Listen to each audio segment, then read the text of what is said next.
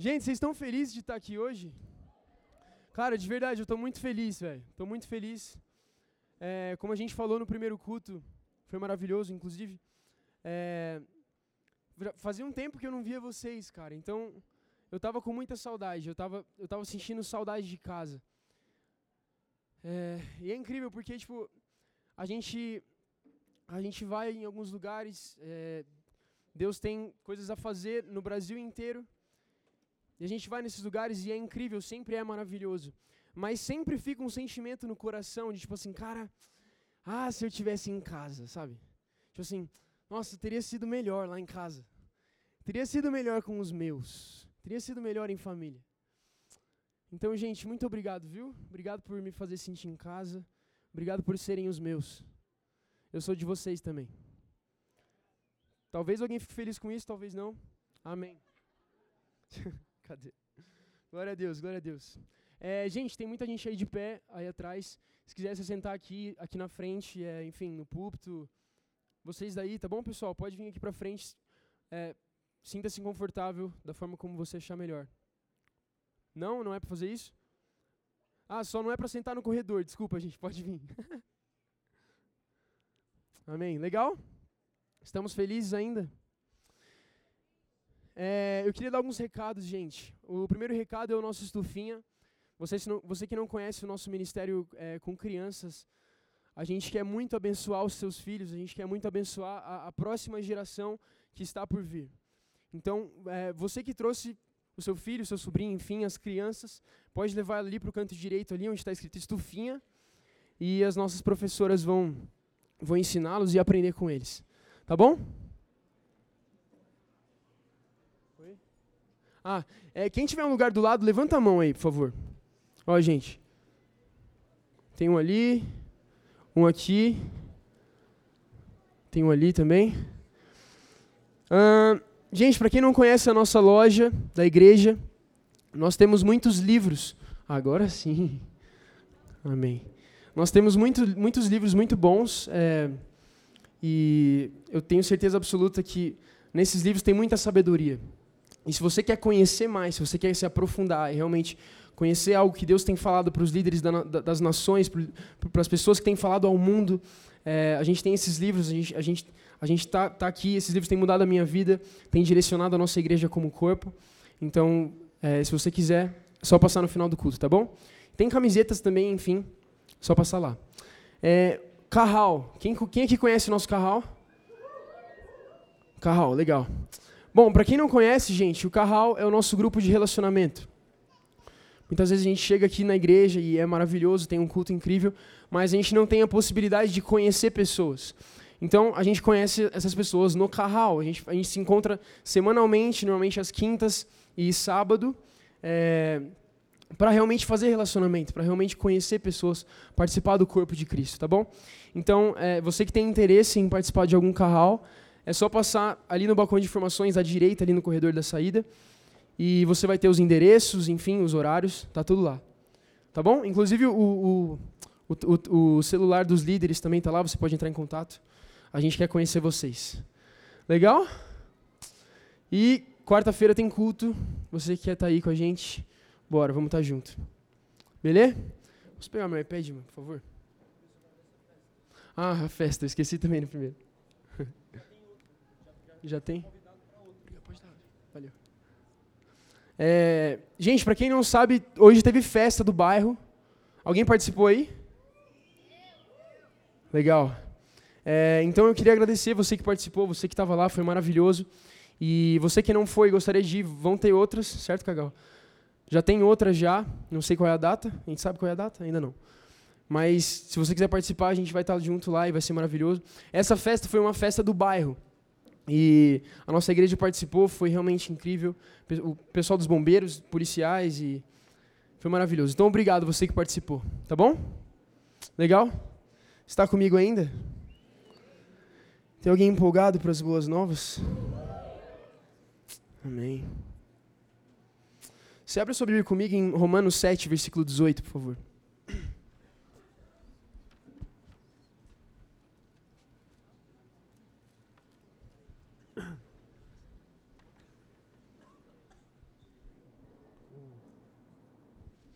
Romanos 7, 18.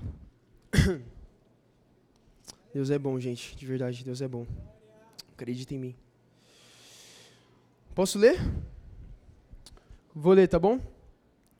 Romanos 7, versículo 18. Porque sei que na minha pessoa, isto é, na minha carne, não reside bem algum, porquanto o desejar o bem está presente em meu coração. Contudo, não consigo realizá-lo.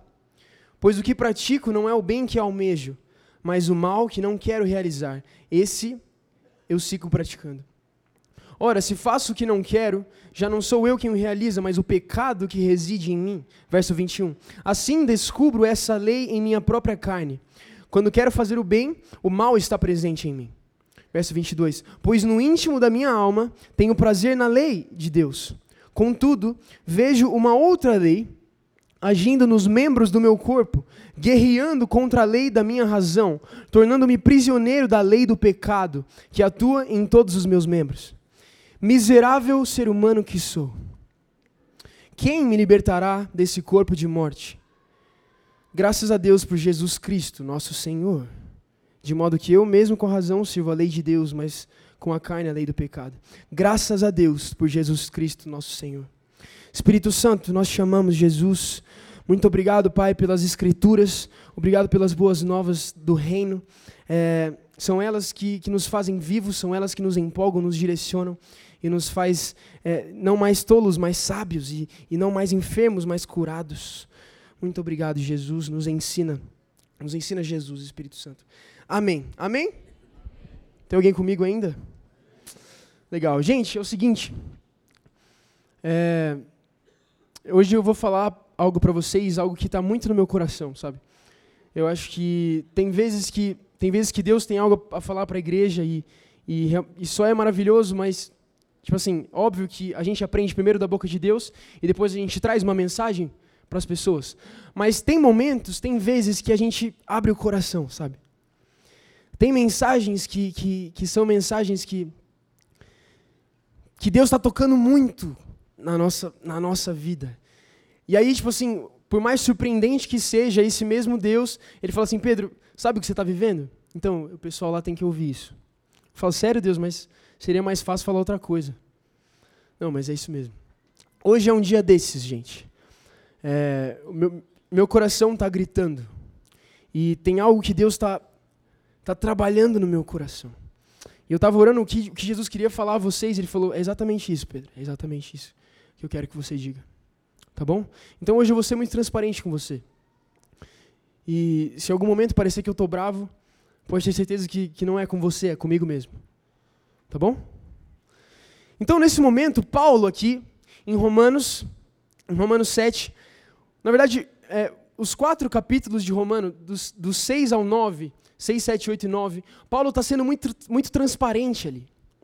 Ele está mostrando à igreja, à igreja romana é, o que ele está passando, sabe? Ele está falando das coisas que estão acontecendo na alma dele. Ele está falando das coisas que estão acontecendo no coração. Ele fala o que acontece na mentalidade, os pensamentos. Ele está sendo muito vulnerável. Ele está, de novo, abrindo o coração. Então, Paulo ele, ele acaba de dizer sobre um conflito interno. Ele fala que é como se tivesse duas forças agindo dentro dele. O que, o que ele quer fazer, que é o bem, e o mal que ele não quer, que na verdade é o que ele faz. Então, o bem que ele tanto almeja, ele não faz, e o mal que ele tanto detesta, esse ele diz que continua fazendo. Paulo fala, o grande Paulo, o grande apóstolo Paulo, ele, ele demonstra um conflito. Ele demonstra algo que está acontecendo no coração dele. E, gente, exatamente dessa forma é como eu estou hoje. Exatamente dessa forma, com conflitos internos, com algumas coisas acontecendo dentro de mim, dentro da minha mentalidade, dos meus pensamentos, é como eu me encontro hoje. Eu não sei se você algum dia chegou nesse ponto, mas sabe quando você fica irritado consigo mesmo? Eu tô, eu tô assim hoje, cara. Tipo assim, cara, eu não aguento mais o Pedro, velho. Não aguento mais o meu ego falando alto. Eu não aguento mais o meu orgulho. Eu não aguento mais essa luta constante dentro de mim. Eu não aguento mais esse tal de Pedro Zavarelli. Cara, ele fala demais, velho. Sempre tem uma, uma carta na manga. Sempre tem alguma coisa para falar. Se acha o sabichão. Tipo, eu me irrito comigo mesmo. E eu, eu imagino Paulo escrevendo essas palavras, e eu vejo ele com o mesmo sentimento. Ele fala assim, cara, miserável homem que sou, até quando? Até quando o bem que eu quero fazer eu vou deixar de lado e o mal que eu detesto eu vou realizar? Até quando eu vou dar ouvidos a mim mesmo? Até quando eu vou dar ouvidos ao, ao, ao meu ego, ao meu orgulho, aos meus pensamentos? Até quando? Eu estava conversando com um amigo ontem à noite e algo aconteceu com, com, com, é, com um parente dele muito próximo. Enfim, alguns amigos deles e tal, e, e aconteceu uma intriga, enfim. E ele falou, cara, Pedro, não aguento mais essas pessoas, velho. Tipo assim, você confia na pessoa, você acredita nela e ela vai e te trai. E aí a pessoa fala, e aí, e aí meu amigo falou assim, isso me faz até perder a fé na humanidade. E aí Jesus ministrou algo no meu coração. No nosso coração, na verdade. Ele falou, tá bom, legal falar da, da humanidade. Mas e você, cara? Na verdade, eu estou cansado de mim mesmo, velho. Eu estou cansado de mim. Eu estou cansado da, é, é, é, do meu mimimi. Eu estou cansado de tanto lutar contra mim mesmo. Tem alguém aí que já sentiu isso, já passou alguma vez por isso? Ou eu sou o pior dos homens aqui? Talvez eu seja, glória a Deus. Mas sabe, Paulo, ele fala sobre esse conflito que acontece no coração dele. E eu, e eu me vejo no lugar dele, sabe? Gente, tem vezes que eu sou muito chato, velho. Muito chato mesmo. A Jéssica, minha amiga, ela sabe disso. Mas, às vezes você me vê aqui na igreja, é, nos cultos e tudo mais, e fala, Pedro, você é uma bênção, cara, você é maravilhoso. Amém, mano, amém. Mas vai morar comigo pra você ver. Cara, eu sou chato. Véio. Pergunta para minha irmã. Minha irmã tá aí? Não. Pergunta pra... Ela nem veio por causa de mim, aí, tá vendo? Ah, meu irmão que vai pregar, não vou não. Mas eu sou chato, cara. Eu passo por, por conflitos, eu passo por frustrações. Às vezes eu coloco expectativa em mim mesmo e eu mesmo me frustro comigo mesmo. Entendeu? Parece louco. Agora, ao longo desse conflito interno que é travado no meu coração, que é travado na minha mentalidade, e que eu acredito que você já passou por algo assim também, a gente passa a buscar algumas formas de agir em relação a isso. Tipo assim, a guerra está acontecendo dentro de você, e aí você tem que ter uma reação a essa guerra, certo? Você busca maneiras de, de, de vencer a guerra. Você busca maneiras de agir você para para olhar e fala assim, tá, até agora não deu certo, mas então como é que a gente vai fazer? Eu, pessoalmente, eu já tentei de muitas maneiras. Eu, pessoalmente, eu já tentei buscando regras, colocando padrões no meu cotidiano. Por exemplo, acordar todo dia às quatro da manhã e ficar até às sete. Porque dessa forma eu ia merecer o amor de Deus e eu ia vencer o meu eu.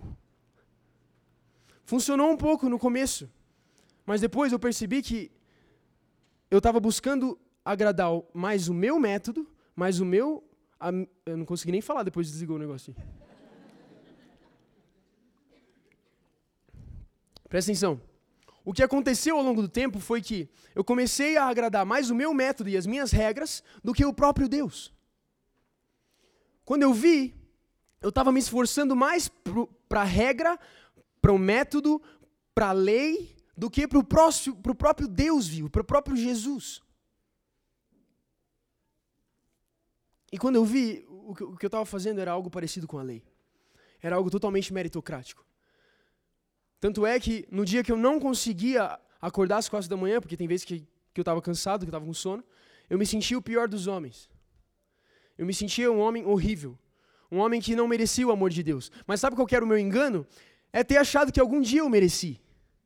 Eu nunca mereci o amor de Deus e eu nunca vou merecer. É pela graça que eu sou salvo. Não é pelo meu mérito.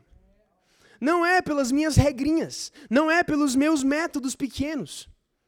Não é pelo meu esforço. Tá entendendo? É de graça. Mas eu não entendia muito bem isso. Então, eu passei a criar esses métodos e tudo mais. E aí Jesus começou a falar algo no meu coração.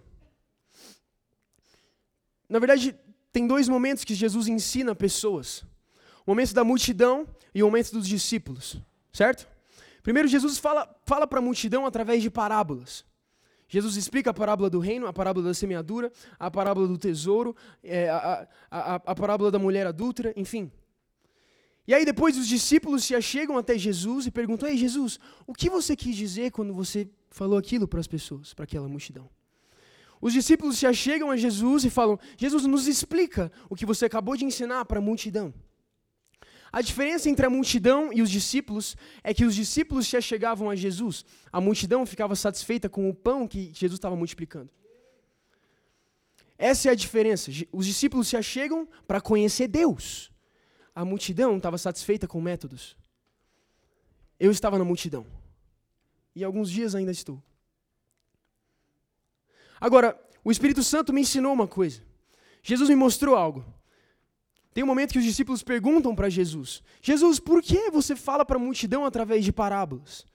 Eu duvido que eles entendam. E aí, Jesus falou algo no meu coração. Ele falou assim: Pedro, se eu desse a explicação das parábolas para as multidões, sabe o que eles iam fazer? Eles iam pegar a revelação, eles iam pegar a explicação, pegar duas, duas tábuas de pedra colocar ali a explicação e viver a lei de novo. Não a graça. Sabe por quê? Porque Jesus daria daria facilmente o método. Tipo assim, gente, é isso aqui que eu estou falando. Segue isso aqui que está tudo bem, tá bom? Mas o evangelho não é sobre isso, gente. O evangelho não é sobre métodos. O evangelho não é nem sobre boas obras. O evangelho é sobre a graça de Cristo Jesus, é sobre perdidos que foram encontrados, entendeu? O evangelho não é sobre uma receita de bolo a como fugir do inferno. Não, não, não. O evangelho é sobre um Deus vivo que sonhou com filhos desde o princípio. O evangelho é sobre um Deus, um pai que sonhou com filhos e perdeu esses filhos no meio do caminho, mas agora ele está buscando encontrá-los novamente. Esse é o evangelho. Tá dando para entender? O evangelho é muito mais sério do que as pessoas pensam, cara. O evangelho é um resgate. O, o evangelho, ele, ele, é, ele é absurdo, ele é, ele é absoluto. Ele é violento, ele é robusto. Porque o próprio Deus é violento e robusto em amor. Entende? Então, nós, é, como brasileiros, às vezes a gente tem o nosso jeitinho brasileiro. Não é verdade? O mundo conhece a gente é, através disso. Ah, você é brasileiro. Ah, você tem seus jeitinhos, né? Tipo assim, não dá para fazer, mas dá, por aqui dá. Infelizmente, a gente ainda tem isso como cultura, mas a nossa igreja está mudando isso, certo? Cristo Jesus está mudando a nossa mentalidade. Agora, nessa, é, é, nessa cultura de jeitinhos, a gente traz isso às vezes para o evangelho, cara. Às vezes a gente traz um plano B. Tipo assim, cara, quer saber? Se não der certo por aqui, vou tentar por aqui. E se parar para ver, isso é bem natural, isso é, isso é justo até. Mas o evangelho não tem plano B, gente. Só tinha um plano: Deus se fazer menino, cordeiro, morrer pelo pecado da humanidade e salvar todos. Só tinha um plano, entendeu? Só tinha um plano. É por isso que a fé é tão poderosa assim. Porque o plano foi certeiro. Porque não tinha plano B. Por isso que a fé é realmente eficaz quando você deposita a sua fé em Cristo Jesus.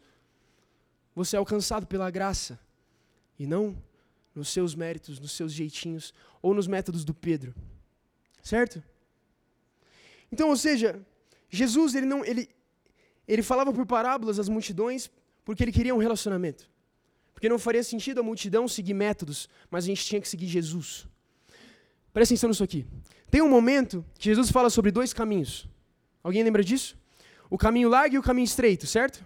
Caminho largo e o caminho estreito. Eu estava eu tava querendo entender o porquê desses dois caminhos. E aí Jesus me explicou, ele falou, o caminho largo, Pedro, é, é, é como tem muita gente lá. No caminho largo, todo mundo caminha. Imagina você, tipo, é, é no metrô e tem muita gente na hora de pico, você só está indo para onde todo mundo está indo, certo? Tipo assim, segue o fluxo. Tá todo mundo indo para lá, eu também vou. O caminho é largo, tem muita gente. Agora, o caminho estreito não tem muita gente. O caminho estreito não tem ninguém, na verdade. O caminho estreito só tem um, um líder. No caminho largo, você não precisa seguir Jesus. No caminho estreito, você só consegue ir através de Cristo Jesus, porque ele abriu o caminho, entendeu? Esse é o evangelho. É como se o caminho largo fosse os métodos, as formas, a religião, as regrinhas ou até a própria lei. Mas o evangelho da graça, ele fala sobre um líder, um sumo sacerdote que abriu o caminho para que todo aquele que nele crê não pereça, mas tenha vida eterna. Esse é o evangelho. Tá dando para entender? Isso tudo está acontecendo dentro de mim, gente. Eu estou pregando para mim hoje, de verdade. Eu preciso entender isso. Preciso entender. Tá bom? Vocês me ajudam a entender? Legal. Ou seja, métodos não funcionam. Essas regras que às vezes a gente coloca para domar a nós mesmos, elas não funcionam. Tanto é que Paulo diz que a lei não funciona. Ele fala assim em Romanos 8: Porquanto aquilo que a lei fora incapaz de realizar, por estar enfraquecida pela natureza pecaminosa, Deus o fez, enviando o seu próprio Filho à semelhança do ser humano pecador, como oferta pelo próprio pecado. Só tem um caminho, gente. Só tem uma verdade, só tem uma vida, é a graça. É Cristo. Só tem, é só desse jeito. Não tem outra forma. Qualquer outra forma que a gente crie não vai funcionar. E aí eu vou olhar para mim, com os meus métodos, com as minhas regrinhas, com os meus jeitinhos, e vou falar: miserável homem que sou, miserável ser humano que sou. Sabe por quê? Porque eu vou me frustrar comigo mesmo, como eu me frustrei, criando métodos. Mas a questão é que, essa frase, miserável homem que sou, quando eu usei ela, nos meus dias de menino, eu, eu, eu falei isso através de vitimismo, não através de responsabilidade. Porque para falar miserável homem que sou, você primeiro tem que ser um homem, certo? Meninos diriam miseráveis meninos que somos. Não é verdade? Quando eu disse essa, essa frase, eu pensava como um menino. E aí, na verdade, essa frase estava servindo como um escudo para eu me esconder atrás do escudo. Falar, ah, eu sou miserável, eu não consigo fazer, Deus. Eu não consigo mais acordar às quatro da manhã. Não dá. Eu tento, eu tento, eu tento e não consigo. Eu ficava me escondendo atrás de mimimi, cara. Eu ficava me escondendo atrás de um método que não teve sucesso para justificar os meus erros. Tem alguém aí comigo se identificando comigo ou sou só eu que erro?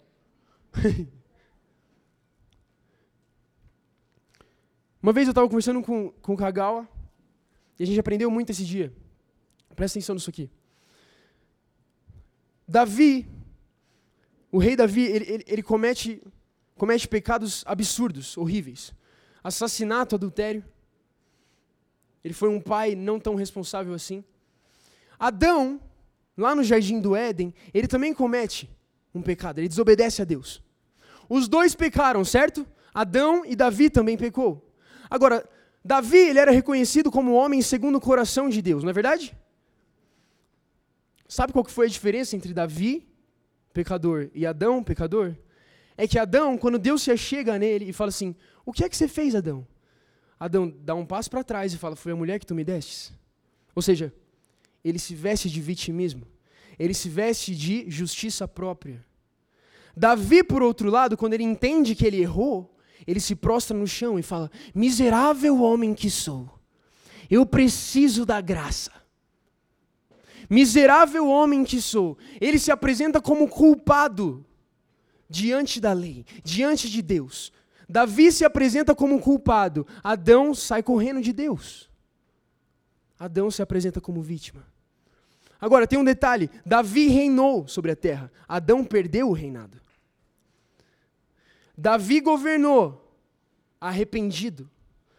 Adão, ele perdeu todo o governo da terra. Gente, se, se tem uma forma da gente abrir mão da graça é através da justiça própria. É através dos nossos planos B. É através através do nosso vitimismo.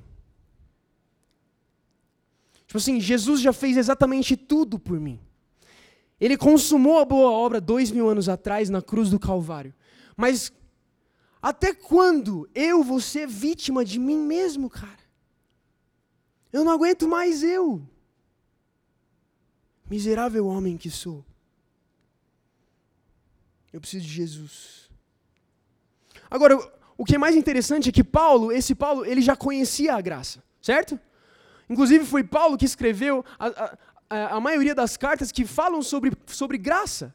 Paulo, esse, esse Paulo, esse apóstolo, ele já, ele já conhecia a graça. E mesmo assim, ele para e olha para si mesmo e fala: Miserável homem que sou. Em Hebreus 4:11, a Bíblia diz o seguinte: Esforcemo-nos, pois, para entrarmos nesse descanso enquanto ainda é hoje. Esforcemo-nos, pois, para entrarmos nesse descanso enquanto ainda é hoje. É muito interessante porque a Bíblia, a Bíblia fala em Hebreus para a gente se esforçar para entrar no descanso. Mas a primeira vez que eu li isso, eu falei, cara, não faz sentido nenhum, porque a Bíblia diz que, que o descanso me foi dado em Cristo Jesus pela graça e não pelo mérito. Então, por que eu tenho que me esforçar aqui para ganhar o descanso? Certo? Aí Jesus começou a me ensinar uma coisa. Tem um momento que Jesus está conversando com os discípulos e ele fala assim: Vinde a mim, os cansados e os oprimidos, e eu vos darei descanso. Jesus me ensinou que esse esforço está no vinde a mim, não no jeitinho, não no realmente mérito, não no realmente esforço. O esforço que a Bíblia diz está no relacionamento, está em pisar em um lugar de relacionamento com Cristo Jesus, está no vinde a mim e eu vos darei descanso. Afinal, a Bíblia diz que Jesus na verdade, não é que ele dá descanso, ele é o próprio descanso. Na verdade, não é que ele dá o sábado, ele é o próprio sábado. Não é, não é que ele nos agraceia com a sua misericórdia, ele é a própria graça. Jesus é a própria misericórdia encarnada de Deus. Não é que Deus me ama, é que ele é o próprio amor. Então, Jesus está lá como amor encarnado, ele não faz outra coisa além de me amar, me agraciar, me perdoar. Esse é Cristo. E essas são as boas novas. Então, nós, como miseráveis homens, nós temos duas opções. Ou abraçar o vitimismo e fugir da graça, ou pisar na presença de Deus e falar assim: miserável homem que sou. Falar assim: Deus, eu sou culpado. Miserável homem que sou. Eu preciso da graça. Deus tem graça aí porque eu preciso desesperadamente. Gente, o evangelho, ele é para os desesperados pela graça. A graça de Deus é para quem está desesperado. Quem acha que é santo não precisa tanto da graça assim. A graça é para os pecadores. A graça é para os perdidos. O caminho, a verdade e a vida veio para que os perdidos encontrassem o caminho de volta para casa. O evangelho é para os perdidos, cara. O evangelho é para os pecadores. Cristo veio para os pecadores.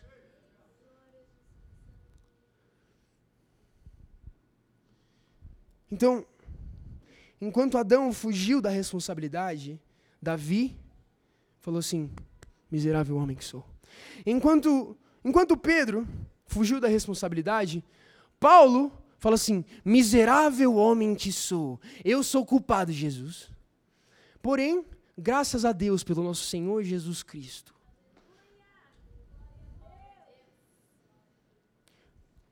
Presta atenção nisso aqui. O vitimismo, a justiça própria, me direciona para o mérito, me direciona para boas obras, para tentar ser santo. O vitimismo me direciona para o esforço para a santidade. Agora, a culpa, não exatamente a culpa, mas a responsabilidade pelos meus erros me direcionam para a graça. Entende? Ou eu sou responsável pelos meus erros e falo assim: eu preciso mesmo, velho. Eu preciso de Deus. E eu vou correndo para a graça. Ou eu saio correndo da presença de Deus. Eu preciso de Jesus. Mateus 12, 3. É, os discípulos, Jesus está lá com os discípulos. E os discípulos sentem fome, tá bom? Eles estão com fome, e aí eles estão passando no meio de um campo, de, de é, uma plantação de milho. Aí esses discípulos de Jesus, eles pegam algumas espigas e começam a comer. Nisso, alguns fariseus olham aquilo, e era sábado. E eles falam assim: vocês não podem é, colher essas espigas, porque hoje é sábado, vocês têm que ficar. É, vocês têm que descansar hoje. Aí Jesus responde assim: é, Não lestes o que fez Davi, quando ele e seus companheiros estavam com fome? Como entrou na casa de Deus e comeram os pães da presença, os quais a lei não lhes permitia comer, nem a ele, nem aos, é, nem aos que ele, com ele estavam, mas exclusivamente aos sacerdotes. Aos sacerdotes. Ou não lestes na lei que aos sábados os sacerdotes no templo violam o sábado, e contudo são desculpados? Pois eu vos afirmo que aqui está quem é maior do que o templo. Entretanto, se vós soubesses o que significam essas palavras, misericórdia quero e não holocaustos, não teríeis condenado os que não têm culpa. Pois eu vos afirmo que aqui está quem é maior que o templo. A Bíblia diz que Jesus Cristo de Nazaré, ele é o Senhor do sábado. Agora, presta atenção que a Bíblia acabou de dizer. Ela diz que os sacerdotes, no sábado, eles eram desculpados quando eles comiam é, do pão da presença e quando eles trabalhavam, na verdade, no holocausto, não é verdade? Porque pensa comigo, é sábado hoje, mas hoje tem que ter sacrifício para Deus na lei. Então, o sacerdote devia trabalhar. Agora, como é sacrifício, eles eram absolvidos, eles eram desculpados no sábado. Agora presta atenção aqui.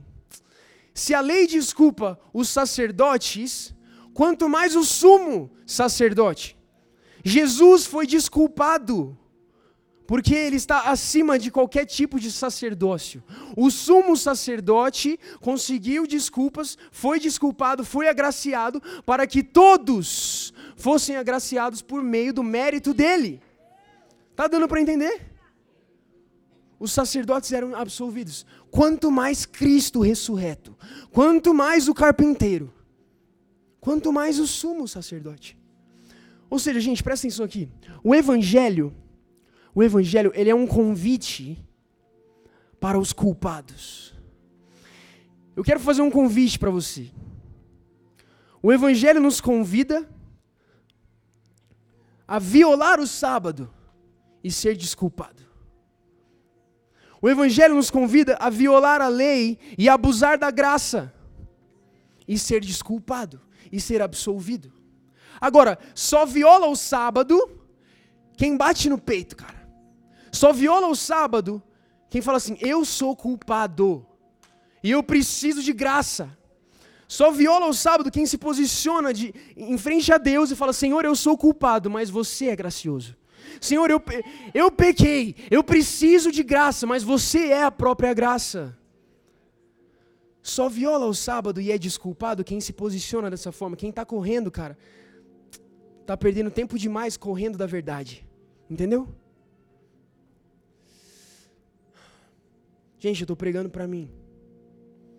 Estou pregando para mim. Agora, é muito interessante que a Bíblia diz que Cristo, esse Cristo, esse carpinteiro, esse Jesus, ele completou a lei. Ele foi o único que conseguiu completar, que, que conseguiu vencer a lei, certo?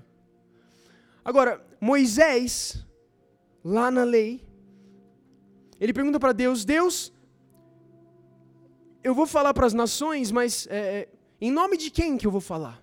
Depois Deus responde assim: Eu sou. Fala que o eu sou está falando. Mas eu sou o que, Deus? Eu sou o que sou. Esse é Moisés. Isso acontece enquanto a lei está sendo escrita. O próprio Deus, o próprio eu sou, escreveu a lei, o mérito, a meritocracia, as regras, em duas tábuas de pedra. Agora, a Bíblia diz que a lei só foi escrita para que nós entendêssemos que ninguém nunca conseguiria chegar àquela perfeição da lei. Para que nós entendêssemos que nós precisávamos de um Salvador, que nós precisávamos de um Cristo, que a gente precisava que o próprio Deus completasse aquela lei e que a gente ficasse com Ele por intermédio dele, não de nós. Agora, esse eu sou, que está escrevendo a lei com Moisés, ele se faz homem, ele se faz menino, ele vem ao mundo há dois mil anos atrás. E aí o primo dele, João Batista, ele está no cárcere, está preso. E ele envia os discípulos dele até o Messias, até Jesus, para fazer uma pergunta assim: Jesus, você realmente é o Messias que salvaria o mundo? Ou a gente tem que esperar por alguém ainda? Ou você é só um profeta e, e o Messias ainda está por vir? Então Jesus responde assim: Pode falar para ele que os leprosos estão sendo purificados, os coxos andam, os cegos vêm, os surdos ouvem e as boas novas estão sendo pregadas aos pobres. Agora presta atenção aqui, pelo amor de Deus. João Batista, sabe qual era a pergunta que ele estava fazendo para Jesus? Ei, Jesus, é você? E aí Jesus responde: Sim, eu sou. Sim, eu sou. Presta atenção aqui. O mesmo eu sou que escreveu a lei, agora está consumando. O mesmo eu sou que escreveu as regras e o mérito e, e, e a meritocracia, agora está anunciando as boas novas da graça pelas suas pisaduras. O mesmo Deus que escreveu a lei está consumando, Ele está vencendo a lei para que nenhum de nós precisássemos vencer, mas que fôssemos absolvidos pela graça. Gente, o Evangelho, não existe Evangelho sem graça, cara. É graça. Eu preciso desesperadamente da graça desesperadamente, desesperadamente. Eu preciso da misericórdia de Deus. Agora, sabe o que é muito legal? O que é muito interessante é que esse Davi, que a gente estava conversando sobre agora, na lei, lá em Salmos, ele faz súplicas a Deus. Ele fala assim: Deus tem misericórdia de mim. Deus santifica os meus pensamentos. Deus coloca os meus inimigos como estrado dos meus pés. Deus me faz como você. Isso está acontecendo lá na lei. Davi pediu isso para Deus, e aí Deus envia o seu filho e fala: tá bom, então que seja como você pediu. Agora, com Cristo na terra, através da graça, não pelo mérito, os seus inimigos foram colocados como estrados aos seus pés. Agora você foi curado, das suas enfermidades. Agora, através de Cristo Jesus, você estava perdido, mas foi encontrado. Agora, através de Cristo Jesus, tudo foi feito perfeito, tudo foi consumado, foi consumado, foi completado. Ou seja, o que Davi pedia lá atrás, a gente agradece.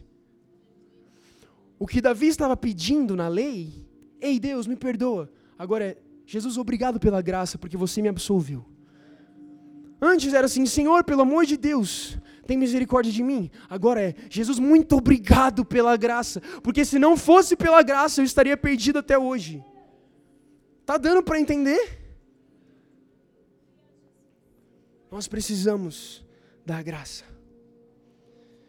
São boas notícias, gente. São boas novas.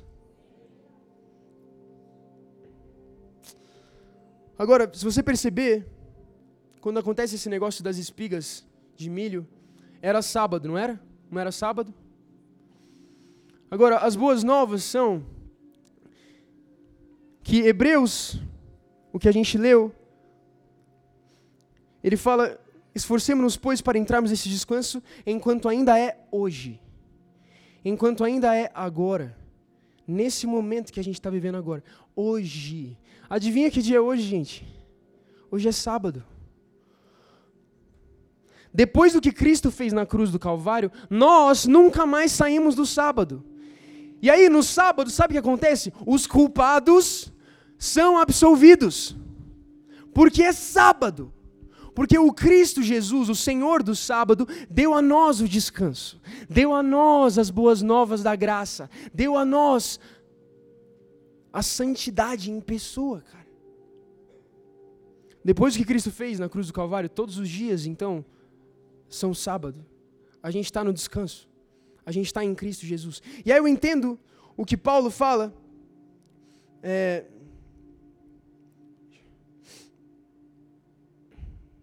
o que Paulo fala em Romanos 8.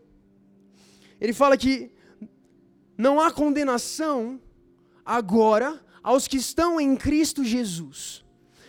Portanto, agora, logo depois dele fala, miserável homem que sou, capítulo 8 começa, ele fala, Contudo, agora não há condenação nenhuma para os que estão em Cristo Jesus. Mas só está em Cristo Jesus quem se apresenta como culpado.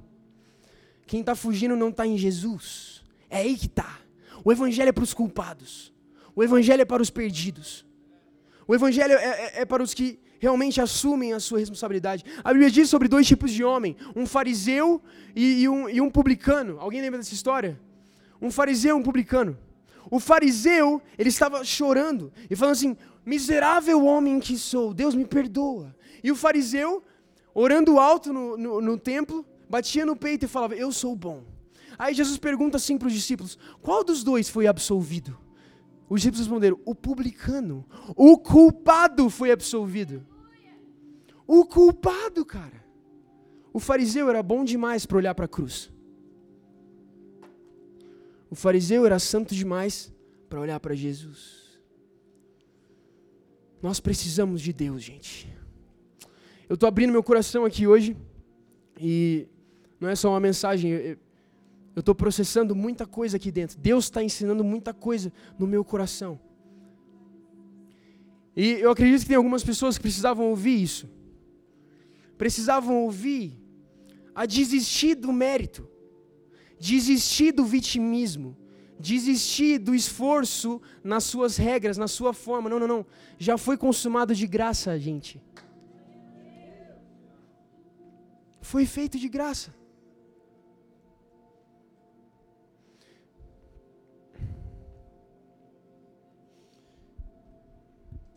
Então eu olho para mim e digo assim: miserável homem que sou, eu preciso desesperadamente da misericórdia de Deus preciso desesperadamente da graça. E aí eu entendo quando Paulo escreve em Romanos 8: A que conclusão, pois, chegamos diante dessas, desses fatos? Se Deus é por nós, quem será contra nós?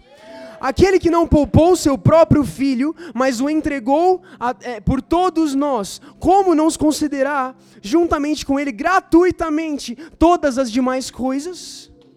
Quem poderá trazer alguma acusação sobre os escolhidos de Deus? É Deus quem os justifica. Quem os condenará? Foi Cristo Jesus que morreu e mais, ele ressuscitou diante dos mortos. E está à direita de Deus e também intercede a nosso favor.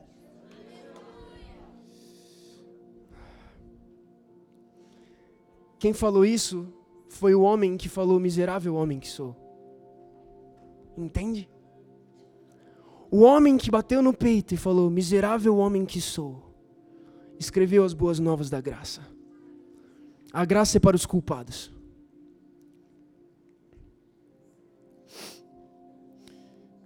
Então, o verso 36, ele fala assim: Como está escrito, por amor de ti, somos entregues à morte todos os dias. Fomos considerados como ovelhas para o matadouro. Só que as boas novas para as ovelhas perdidas, sabe quais são? As boas novas ovelhas perdidas é que não são elas que morrerão, não são elas que, que vão ser crucificadas e nem foram. É o pastor das ovelhas. Sabe por quê? Porque a ovelha não luta por si mesma, ela não tem força para isso. Mas o pastor, ele faz o que for, cara. O pastor mata os lobos, o pastor enfrenta os leões, enfrenta os ursos.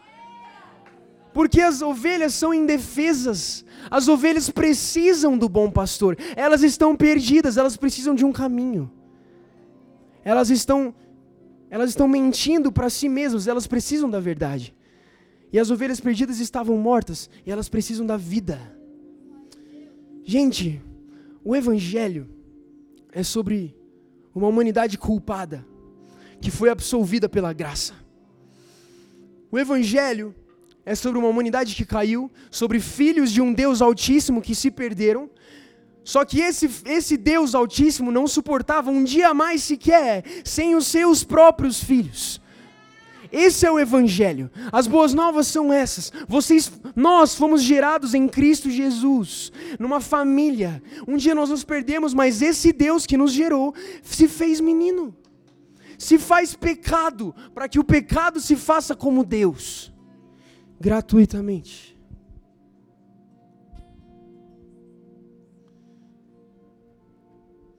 Está fazendo sentido para alguém aí? Você pode ficar de pé comigo?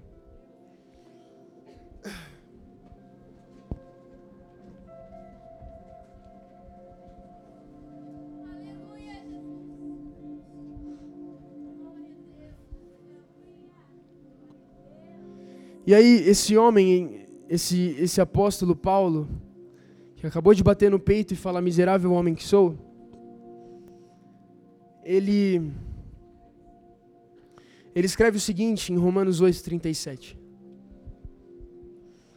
Contudo, em todas as coisas somos mais que vencedores, por meio daquele que nos amou. Portanto, estou seguro de que nem morte, nem vida, nem anjos, nem demônios, nem o presente, nem o futuro, nem quaisquer poderes, nem altura, nem profundidade, nem qualquer outra criatura poderá nos afastar do amor de Deus que está em Cristo, nosso Senhor.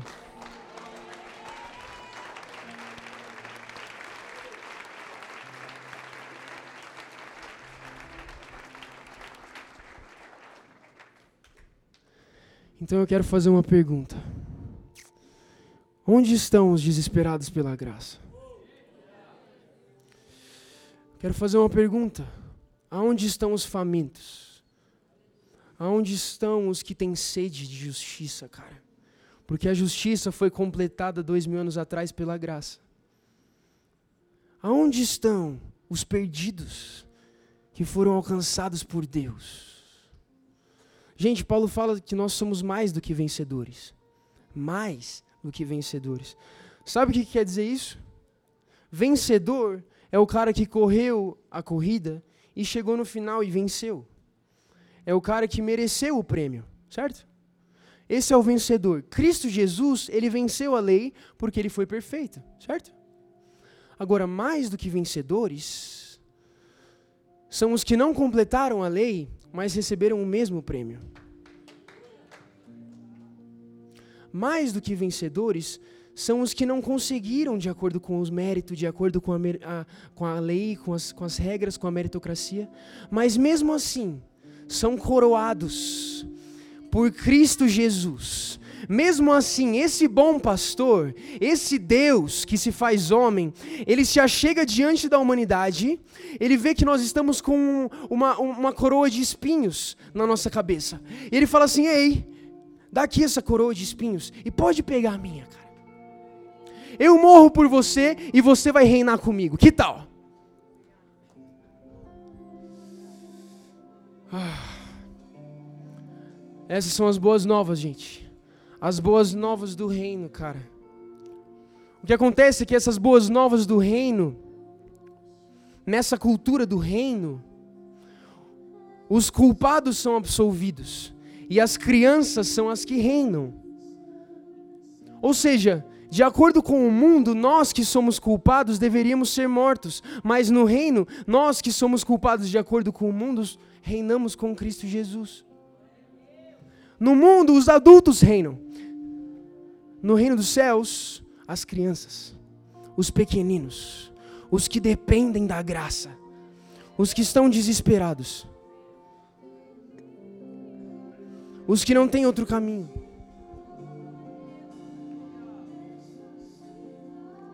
Eu preciso de Deus desesperadamente, cara.